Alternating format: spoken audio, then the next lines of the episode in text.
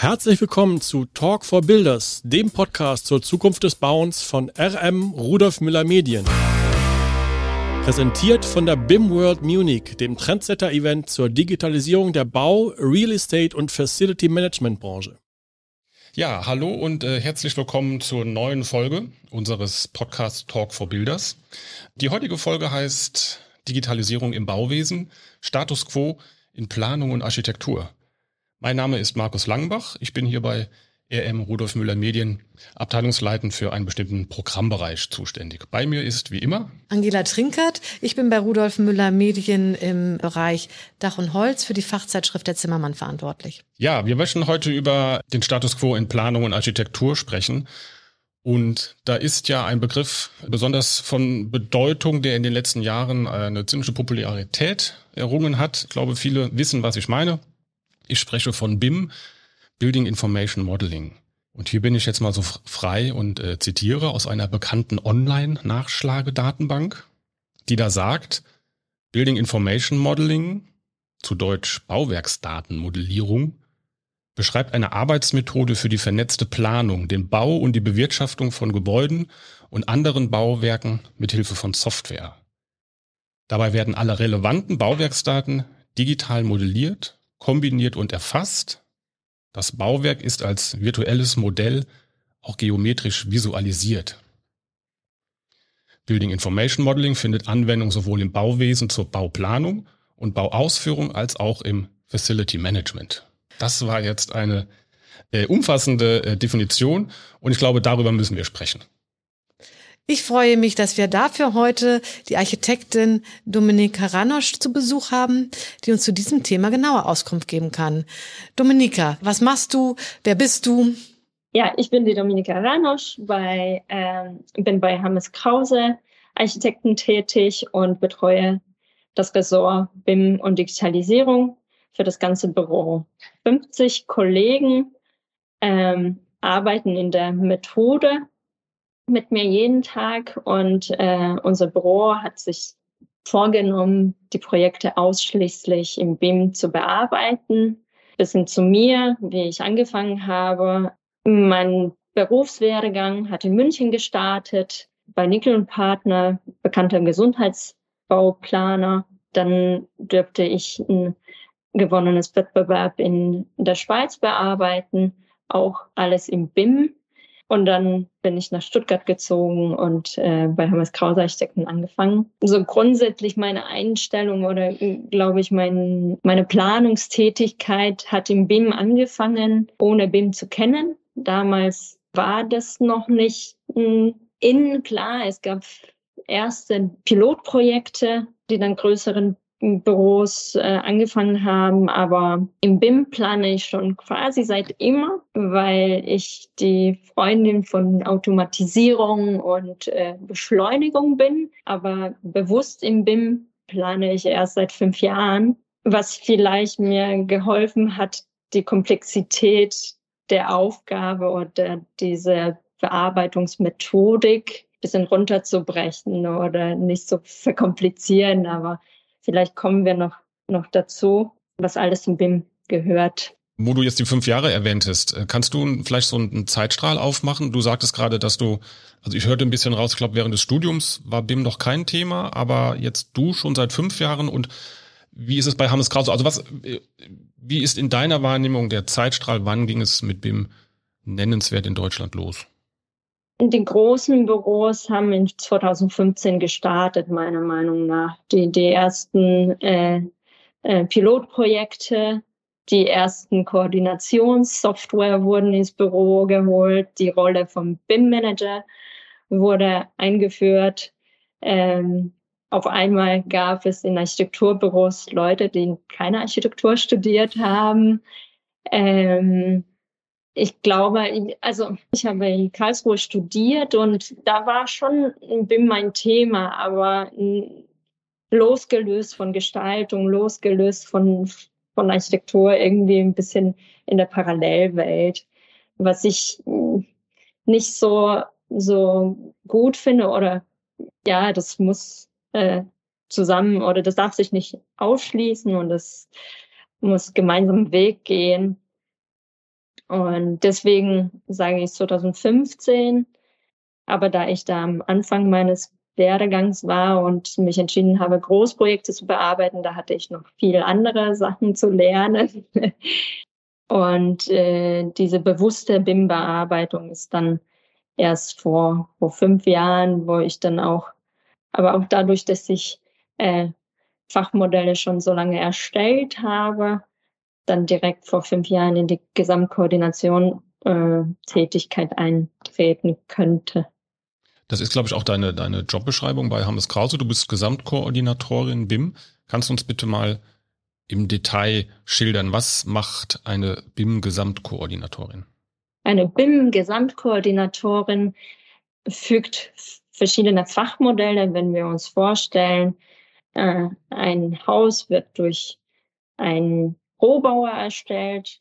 Es hat ein Fachmodell Rohbau oder wird vom Statiker geplant. Das ist ein getrenntes Modell. Der Architekt, der verantwortet die Ausbaugewerke, die Fassade. Das ist ein zweites getrenntes Modell. Und der Elektriker muss seine Kabeltrassen auch in einem getrennten Fachmodell liefern und eine äh, Gesamtkoordination fügt diese ganzen Fachmodelle zusammen und schaut, an welchen Stellen Kollisionen entstehen, ob sich alle verstanden haben, auch in der dritten Dimension, spricht man von den gleichen Höhen, spricht man von den gleichen Positionen.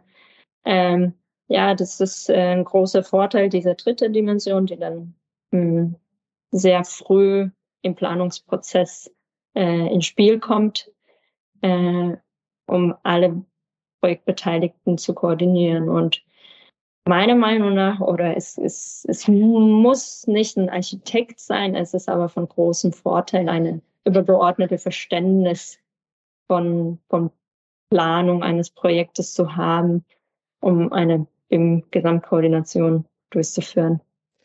Aber das bedeutet ja auch, dass die gesamte Planung in einem sehr frühen Stadion auch schon stehen muss. Und das, äh, also ich kenne das auch aus dem Holzbau, wo ja auch verlangt wird, dass die Planung möglichst früh komplett ist und nicht mehr, wo du jetzt gerade den Elektriker als Beispiel nahmst, der nicht mehr die Steckdosen verändert werden können, sage ich jetzt mal platt.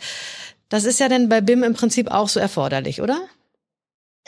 Je nach Stadium. Natürlich müssen wir uns die oder dürfen wir uns nicht mit äh, Ausführungsproblematik unsere schönen Entwurfsideen verbauen. Also wir müssen ja relativ früh Sachen mit einplanen, aber wir haben in unserem Planungsteam Methoden entwickelt, wie Techboxen, wie äh, Platzhalter, wie Sperrzonen, die nicht ins das letzte Detail die Position definieren, aber äh, die Ausführbarkeit äh, nicht gewährleisten, sondern ähm, noch ermöglichen, oder? Ermöglichen, genau. Aber das ist nicht bis ins Detail am Anfang geplant, sondern in der Zone darf keine Steckdose, weil das ist meine aussteifende Wand.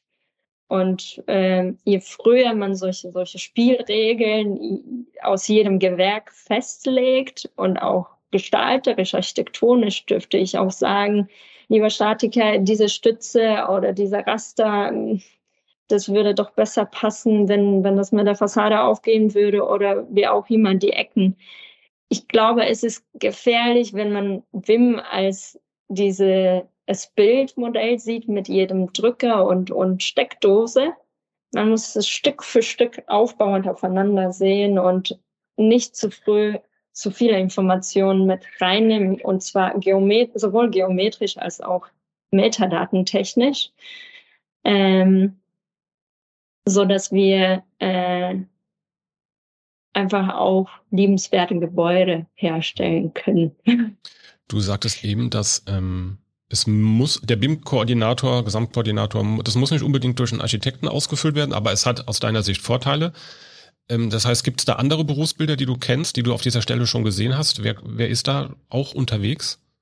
Mm, mm, in der Schweiz gibt es auch eine, äh, eine Ausbildung zu einem BIM-Modellierer. Also es gibt keine Hochbauzeichner mehr. Es gibt BIM-Modellierer, Modellierer, die sich sehr gut mit der Modellstruktur auskennen, die sehr gut Modelle formal prüfen können. Und da sehe ich ein großes Potenzial, dass man auch technisch vor allem in den späteren Phasen, wo Modelle wirklich sehr groß sind, sehr viele Komponenten beinhalten und sehr viel Fleißarbeit benötigen, um die zu prüfen, weil dann Absperrventile doch irgendwie mit allem kollidieren und man hat 6000 Kollisionen, äh, die man dann durchklicken muss. Ähm, ich sehe da ein großes Potenzial, um, um, um so ein Gleichgewicht zu schaffen. Nicht alles muss durch einen studierten Planer äh, begutachtet werden und, und wir können uns interdisziplinär mehr unterstützen. Jetzt machst du diese Arbeit seit einigen Jahren bei Hammes Krause. Ähm, weißt du von den Inhabern, den Chefs, wie es dazu kam, diese Position auch mit dir jetzt zu besetzen? Also muss ein Büro irgendwann mal die Entscheidung treffen, so, das wollen wir jetzt, das bedeutet Veränderung, was für Veränderung? Und wir müssen Dinge angehen? Oder kann man auch sagen, nee, ähm, machen wir nicht, brauchen wir nicht? Digitalisierung ist ähm, einer der Bereiche der Betriebswirtschaft. Deswegen haben sich meine Chefs Markus Hammers und Nils Krause damit schon früher auseinandergesetzt und die Stelle oder das Ressort BIM und Digitalisierung wurde bei Hammers Krause schon 2015 gebildet und von meinen Kollegen Tobias Döring geleitet. Die Stelle dürfte ich dann vor eineinhalb Jahren übernehmen von ihm. Also es war nicht eine direkte Entscheidung, äh, bei der ich mitwirken dürfte. Äh, die ist ja schon vor acht Jahren passiert, aber nichtsdestotrotz war sie sehr bewusst und das war auch ein, eine Kursrichtung für unser Büro, das damals entschieden wurde, dass wir in der Methodik arbeiten wollen. Weißt du, ob es damals ähm, auch Gegenstimmen gab, vielleicht unter den Mitarbeiterinnen und Mitarbeitern? Das gibt's ja auch bis heute. Also ähm, nicht, wenn Sie sich vorstellen, Architekt sollte ja äh, Gebäude zeichnen und früher hatten wir Stifte, hatten wir 2D-CAD und dieses Umdenken 3D zu zeichnen ist schon der erste Schritt und dann aber aufpassen, was meine 3D-Bauteile wissen und mich ständig zu kontrollieren, ist dann noch ein weiterer Schritt. Vor 100 Jahren hat man gesagt, CAD ist alles schneller, alles besser, machen wir für immer. Ähm, und jetzt habe ich so das Gefühl, das erwartet man von BIM. Aber es ist nicht so. Das ist eine andere Art und Weise zu arbeiten. Und wenn Kollegen manchmal andere Software kennen, jede Software hat so vor- und Nachteile und äh, sie sagen, ah, in der wäre es besser und in der anderen.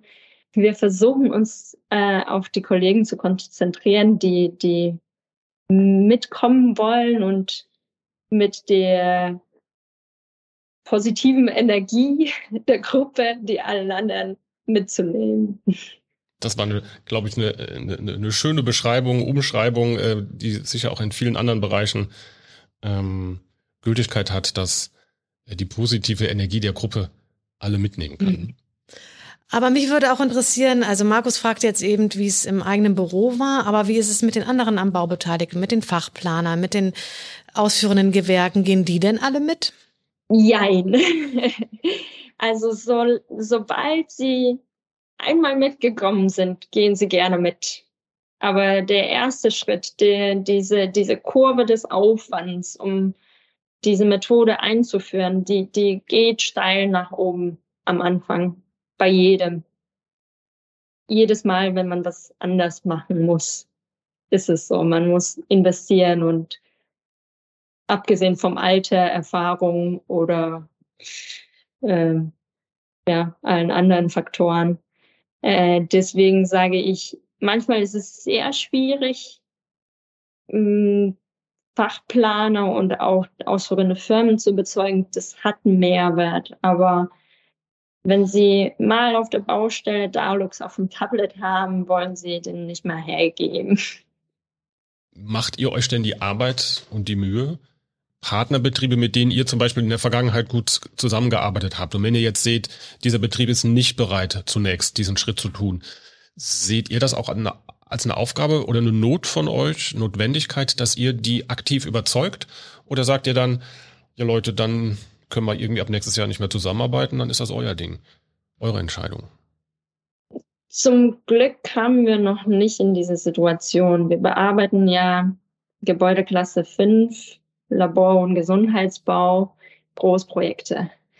Deswegen haben wir noch keine hundertprozentige Ablehnung von Kollegen bekommen. Jeder ist da interessiert, jeder will auch effizienter werden, jeder will am Puls der Zeit bleiben. Und du erwähntest ja eben schon, ähm, wenn du, so habe ich es verstanden, du bist ja auch dafür verantwortlich, dass die verschiedenen Fachmodelle zusammenkommen, auch den Elektriker, den du erwähntest. Das heißt, der hat auch eine eigene Software oder eine, also auch der Elektriker oder der, der Zimmerer oder wer auch immer, muss selbst mit dieser Methodik arbeiten, um dann mit euch zusammenarbeiten zu können, oder? Und das müssen wir trennen zwischen Phasen wenn wir entwerfen, brauchen wir keine Elektrikermodelle. Also in der Phase 2, 3 brauchen wir das nicht. In Phase 5 brauchen wir das doch, um die vernünftige Durchbruchsplanung zu machen. Und deswegen kann man das nicht so, so pauschal sagen. Zum Beispiel, wir fahren auch Modelle äh, in der Ausführung, dass wir unsere Leistung den Firmen, den ausführenden Firmen zur Verfügung stellen und Werksmontage-Planung nachmodellieren. Also sie planen noch konventionell in 2D. Wir übernehmen die Komponente bei uns ins Modell. Natürlich die Freigaben passieren noch in 2D, aber es hat einen großen Mehrwert für, für Gesamtkoordination, wenn man dann die Komponente, die ganzen Montageplatten, die die aussteifende Stäbe und so weiter im Modell hat, dann sieht jeder, der sich vielleicht nicht immer das vorstellen kann, alles zusammen, ähm, was auf ihn zukommt bei der Montage. Dominika, es ist jetzt schon, also während unseres Gesprächs ist es, glaube ich, schon an drei, vier Stellen aufgeplöppt, was die Vorteile von Building Information Modeling sind. Ich würde dich aber dennoch bitten, dass du es mal mit deinen eigenen Worten beschreibst. Was sind die Ziele oder die Vorteile dieser Methodik und warum seid ihr im Büro davon überzeugt? Warum nutzt ihr Building Information Modeling? Ziel ist, effizienter zu planen, nachhaltiger zu planen, weniger Nachträge und Kosten generieren. Das ist ein übergeordneter Ziel für jede, je, unser, jeder unserer Bauvorhaben. Vorteile dessen sehe ich in Automation viele langwierige Änderungsprozesse. Ich weiß nicht, ob es euch bekannt ist. Architekten ändern und ändern die Änderungen und dann ändern die Änderungen der Änderung. Das kann man angenehmer machen und vor allem in größeren Projekten. Ich sage aber natürlich nicht, dass es nur für größere Projekte ist, aber diese Automations- oder Automatisierung der Änderungen oder Anpassungen ist dann schon von Riesenvorteil, wenn man das in diesen Methodik dann bearbeitet. Siehst du denn auch Nachteile? Also ich stelle mir das auch vor, da ist ja auch eine Menge an Informationen, die dann immer äh, eingegeben wird und die ja alle mitgehen müssen auch, dass das ja auch sehr viel ist. Ja, das haben unsere Kollegen in Köln, glaube ich, BIM Digitalmesse sehr schön äh, äh, fortgeführt. BIM Information, Building Information Modeling and Management, also Information Management. Also man muss, da sehe ich eine große Hürde. Also es ist ein Nachteil, weil wir uns mit digitalem Müll zuschütten können. Es hat ein großes Potenzial zu einem Totalchaos, weil man kann alles dranhängen, man kann alles schreiben oder, oder so viele Informationen an die Bauteile hängen, die einfach nicht notwendig sind und äh, einfach digitalen Müll produzieren. Und das ist vielleicht nicht Nachteil, aber eine Herausforderung, das vor einem Planer steht, diese Informationen zu managen, weil äh, das in der konventionellen Lehre bei einem Architekten nicht mit drin ist. Wäre das ein weiteres Berufsbild oder eine weitere Rolle, die da entstehen könnte? Und du sagtest ja eben auch, ganz zu Anfang sagtest du, plötzlich ähm, arbeiten Menschen in Architekturbüros, die gar keine Architekten sind. Das sind ja dann was? Das sind Informatiker oder BIM-Modellierer. Ne? BIM-Modellierer. Ja, hm. ja, Architektur wird immer inter interdisziplinärer, finde ich. Und das ist ein Vorteil, weil je mehr wir als in der Baubranche als Team agieren, desto besser werden die Ergebnisse. Ähm, in Deutschland ist es noch nicht so weit. Klar, es ist alles verbunden mit Vergabeprozessen, mit Strukturen. Das kann ich schon nachvollziehen, aber vielleicht äh, könnte man sich überlegen, wie man die, die Vorschriften dann ändern könnte, dass man dann früher mit, mit den Partnern als Team am Tisch sitzen kann. Okay. Du sprachst eben über ähm, auch die Menge an Daten, die bei Großprojekten mitunter zu viel äh, aufkommen könnten. Kann man vielleicht an der Projektgröße ähm, die Frage festmachen, glaubst du, dass es in Zukunft auch, jetzt theoretische Frage, kann es in Zukunft auch ohne BIM gehen? Kannst du dir das überhaupt vorstellen? Gibt es Objekte, Projekte, wo man das nicht benötigt? Ich wüsste nicht, warum man nochmal die Arbeitsmethode wechseln sollte. Ähm, wir haben ja vom, vom Change-Prozess bisschen gesprochen. Jede Änderung bringt mit sich einen hohen Invest. Vielleicht gibt's in, in ferner, ferner Zukunft digitale Baustellen, wo man dann nur in 3D handzeichnend in der Luft Wände hinstellt. Vielleicht ja. Und dann bespricht man dann mit dem äh, Rohbauer auf der Baustelle, welche ähm, Brandschutzklasse die Wand hat. Das muss nicht an dem Modell hängen, vielleicht. Aber das ist so ein bisschen Science-Fiction-Bild in meinem Kopf. Von daher in der näheren Zukunft finde ich, das ist ein richtiger Weg, diese BIM-Bearbeitung zu verfolgen. Also ich, ich höre schon raus, ähm, BIM geht alle an, alle am Bau Beteiligten. Oder kann man sagen, nein, BIM, da müssen sich nur die Architekten mit beschäftigen und die Handwerker und die Facility Manager oder auch die, die Bauherren haben damit nichts zu tun? Oder sagst du oder, oder forderst du, würdest du auch jeden Handwerksbetrieb dazu auffordern, sich damit zu beschäftigen? Wer ist deiner Meinung nach in dem BIM-Prozess, in diesem Planungsprozess involviert? Ich würde gar nicht fordern. Ich würde ermutigen, die Vorteile dessen zu, zu merken und die Modelle zu nutzen.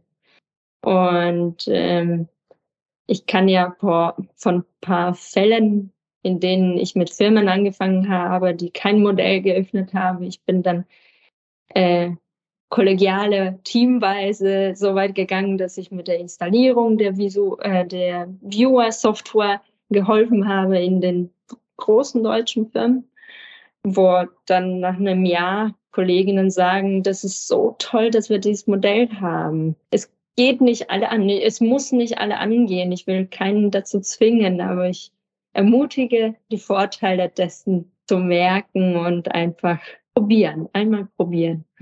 Und wenn du jetzt ähm, bei euch eben äh, BIM-Gesamtkoordinatorin bist, denkst du, dass auch jedes äh, Gewerk, jede, jedes Fachplanungsunternehmen auch einen entsprechenden Koordina Koordinator oder Koordinatorin benötigt? Vielleicht kurz zu der Struktur der Koordination. Jedes Gewerk hat natürlich einen Fachkoordinator. Also ich kann in meiner laienhaften äh, Kenntnisse von Elektrotrassenführung nicht sagen, das ist richtig oder falsch. Ich kann sagen, mein Trockenbauständer ist da. Vielleicht könnte es so schauen, äh, dass er woanders, dass die Trasse woanders fährt.